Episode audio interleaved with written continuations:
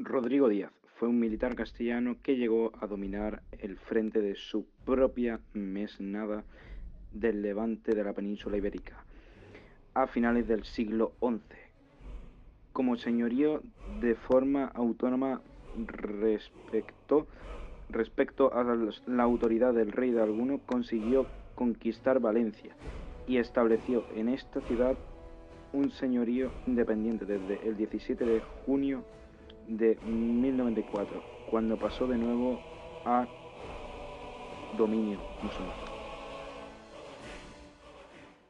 Su origen familiar es discutido en varias teorías. Fue abuelo del rey García Romírez de Pamplona, primogénito de su hijo Cristina, de su hija Cristina.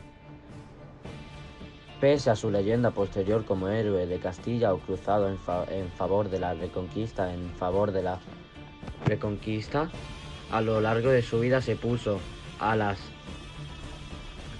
a las órdenes de diferentes caudillos tanto cristianos como musulmanes luchando realmente con su propio amo. Y por su propio beneficio, por lo que el retrato que de, que de él hacen algunos autores es similar al de un mercenario, un soldado profesional que presta sus servicios a cambio de una paga. Se trata de una figura histórica y legendaria de la Reconquista cuya vida inspiró el más importante cantar de gesta de la literatura española. El cantar Mio Cid ha pasado a la posteridad como el campeador, experto en batallas campales o el Cid del árabe dialectal señor.